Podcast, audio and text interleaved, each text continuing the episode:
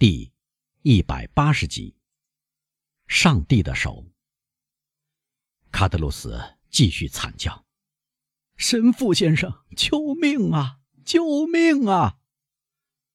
怎么了？基督山问。“救救我！”卡德鲁斯又说了一遍。“有人暗杀我。”我们在这里，鼓起勇气来。哦，完了！你们来迟了。你们是来看我咽气的。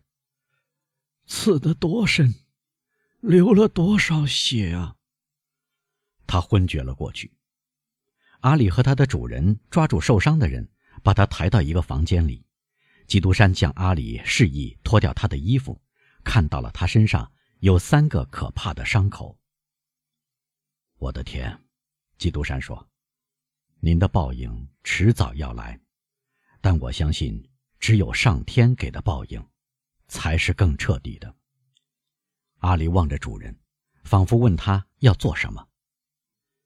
去把检察官威勒夫先生找来，他住在圣奥雷诺区，把他带到这里来。你顺便叫醒门房，叫他去叫一个医生来。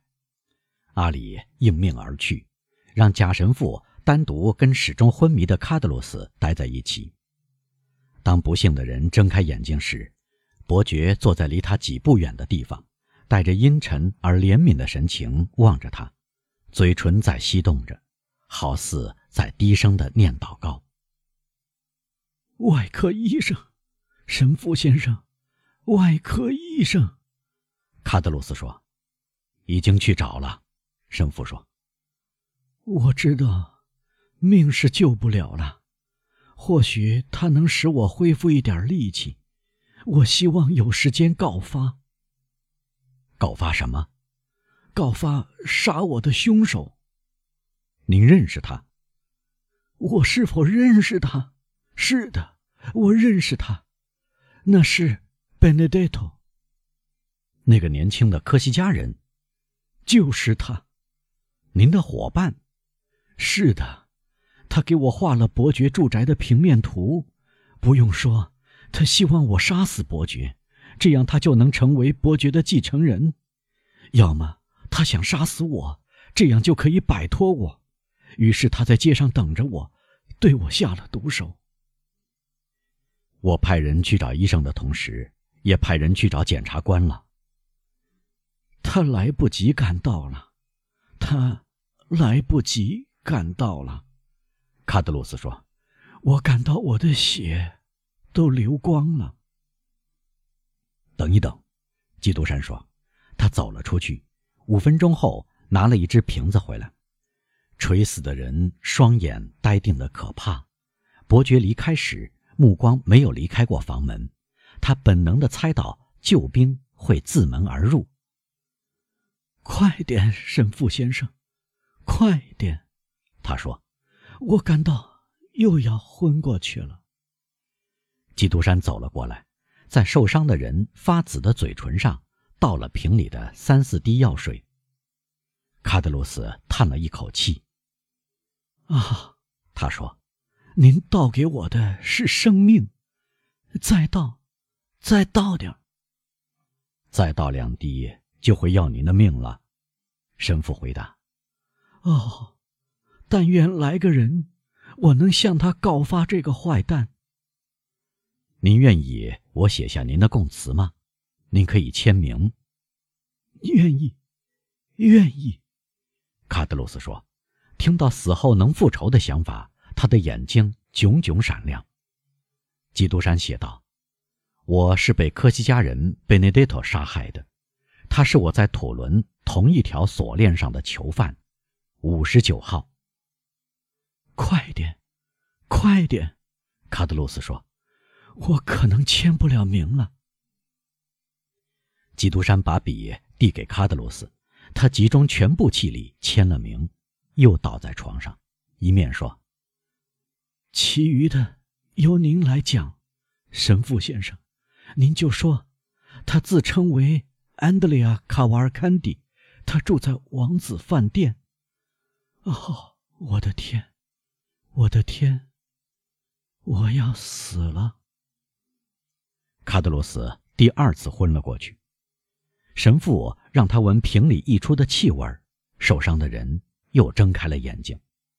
在他昏迷时，他的复仇愿望并没有离开他。您会通通说出来的，是吗，神父先生？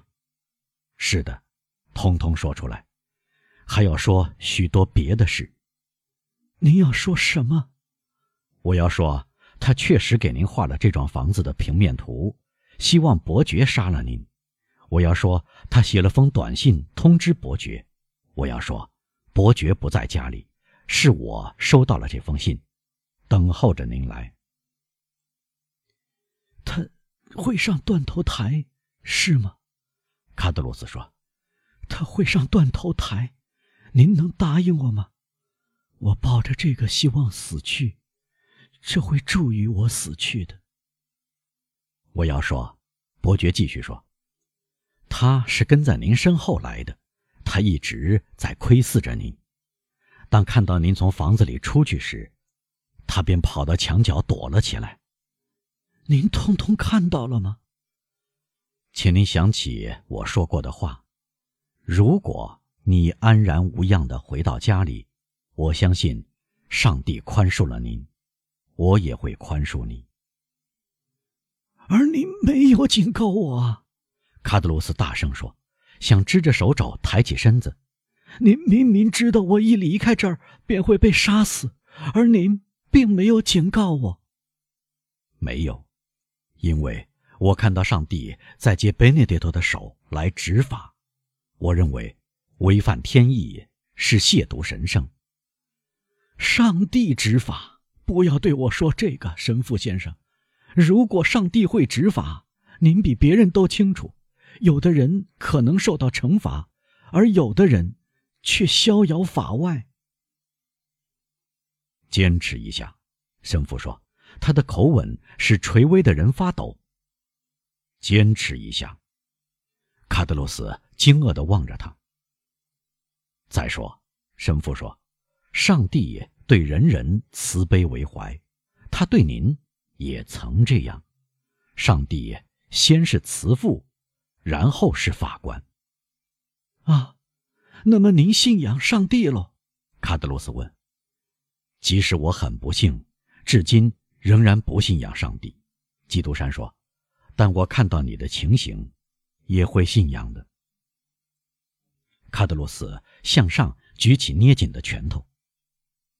听着，神父说，向受伤的人伸出手去，好像要使他相信似的。这是上帝为你所做的事，而你在临终时还拒绝承认上帝。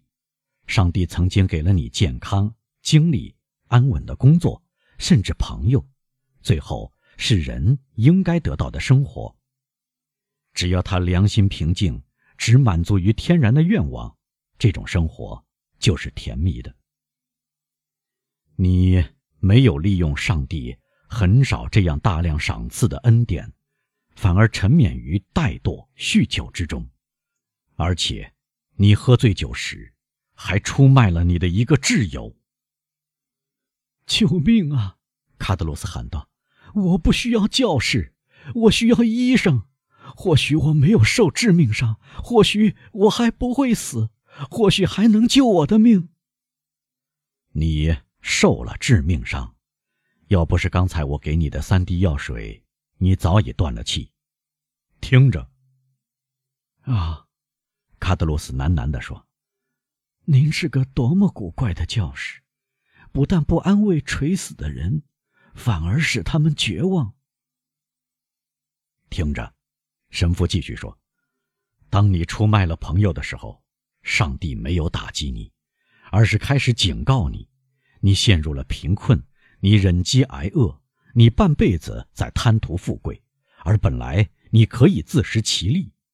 你已经借口生活所迫而想到犯罪，这时，上帝为你显现奇迹，上帝通过我的手，在你贫困时给你送来一笔财富，你当时一无所有，这对于不幸中的你来说，是很可观的一笔钱。这笔意外的、神奇的财产，你到手后，却又不满足了。你想翻一翻，用什么方法呢？杀人。你成功了，于是上帝剥夺了你这笔财产，把你送到了人间法庭上。不是我，卡德鲁斯说，而是卡尔空特女人想杀死那个犹太人。是的，基督山说，但这次我不能说上帝是公正的，因为上帝本该判你死罪，可是上帝总是仁慈的，让你的法官听到了你的话后受到了感动。留给了你一条命。不错，把我送到苦役间服无期徒刑，好个慈悲呀！你得到赦免的时候，你可是把他看作慈悲的混蛋。当你听到要忍受终身耻辱时，你那怯弱的面对死亡就要发抖的心，高兴的狂跳起来，因为你像所有的苦役犯一样考虑，苦役间。有一扇门，而坟墓是没有门的。你想对了，因为这扇苦役间的门出乎意料的为你打开了。那个英国人参观土伦，表示要把两个人从耻辱的境地中拉出来。他选择了你和你的伙伴。好运第二次从天而降，你又有钱，又得到了安宁，你可以重新开始过众人过的那种生活。而你本来被判决要过苦役犯的生活，坏蛋！于是，你第三次冒险。你从来没有这么多的钱，而你还说不够，于是你无缘无故、不可原谅的又第三次犯罪。上帝厌倦了，上帝惩罚了你。卡德鲁斯看上去衰弱无力。我要喝水，他说，我口渴。我烧得慌。基督山给了他一杯水。贝内蒂托这个坏蛋，卡德鲁斯递还杯子时说：“他却溜掉了。谁也溜不掉，这是我这样对你说的，卡德鲁斯。贝内蒂托会受到惩罚的。那么，您也会受到惩罚的，卡德鲁斯说，因为您没有履行教士的职责。”您本该阻止贝内蒂托杀死我。我，伯爵说，他的微笑吓得垂死的人全身冰凉。我本该阻止贝内蒂托杀你，而你刚把刀子扎在我胸前所穿的锁子甲上，折断了你的刀。是的，如果我看到你虚怀若谷、悔不当初，或许。我会阻止贝内蒂托杀你，但我看到你不可一世，嗜血成性，于是，我让上帝的意愿大功告成。我不信上帝，卡德罗斯吼叫着说：“你也不信，你撒谎，你撒谎！”住嘴，神父说：“因为你要把最后几滴血都挤出来了。”啊，你不信上帝。你受到了上帝的打击而死去，啊！你不信上帝，而上帝只要你祈祷一下，说句话，流一滴眼泪，就会宽恕。上帝能指挥凶手的匕首，使你马上死于非命。上帝给了你一刻钟来悔悟，反省一下吧，坏蛋！悔悟吧。不，卡德鲁斯说。不，我不悔悟。没有上帝，没有天主，只有运气。有一个天主，有一个上帝。基督山说：“证明是你躺在那里一筹莫展，否认上帝。我呢？我站在你面前，富有、幸福、健康、安全，在你不愿信仰但内心却深信的上帝面前。”合十双手。那么，您究竟是谁呢？卡德罗斯问，用奄奄一息的目光盯住伯爵。好好看我，基督山说，拿起蜡烛凑近自己的脸。啊，神父，布佐尼神父。基督山摘掉了改变他容貌的假发，让美丽的黑发垂落下来。十分和谐的护住他苍白的脸。哦，卡德鲁斯惶恐地说：“要不是这头黑发，我会说您就是那个英国人，我会说您是威尔莫爵士。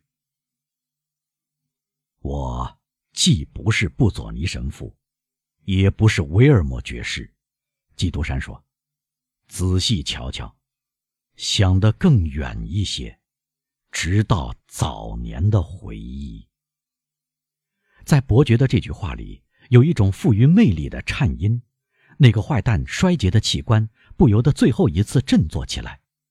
啊，确实，他说：“我觉得我见过你，我从前认识你。”是的，卡德鲁斯，是的，你见过我，是的，你认识我。那么您究竟是谁呢？如果您见过我，如果您认识我，为什么您让我死呢？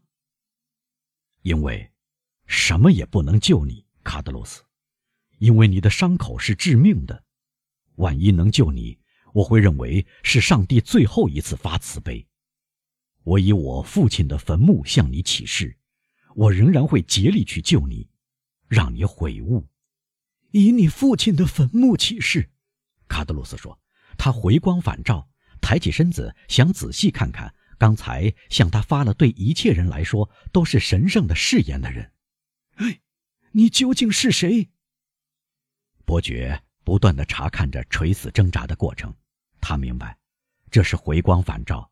他走近垂危的人，用沉静而忧郁的目光凝视着。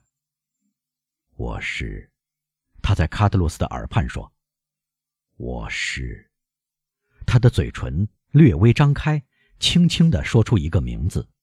伯爵似乎连自己也担心听到他。卡德罗斯本来撑起身子跪着，这时伸出双臂，竭力要后退，然后合十双手，用尽力气举了起来。哦，我的上帝，我的上帝！他说：“请原谅我否认了你。”你确实存在，你确实是人类在天之父和人世间的法官。我的上帝，主啊，我长久以来一直不认你。我的上帝，主啊，请原谅我。我的上帝，主啊，接纳我吧。卡德鲁斯闭上眼睛，发出最后一声叫喊和叹息，仰帆倒了下去，鲜血马上在狭长的伤口上止住，不流了。他死了。一个，伯爵神秘地说，目光盯住尸体。如此可怕的死已经改变了尸体的容貌。十分钟后，医生和检察官分别由门房和阿里领进来。受到了布佐尼神父的接待，神父在死者旁边祈祷。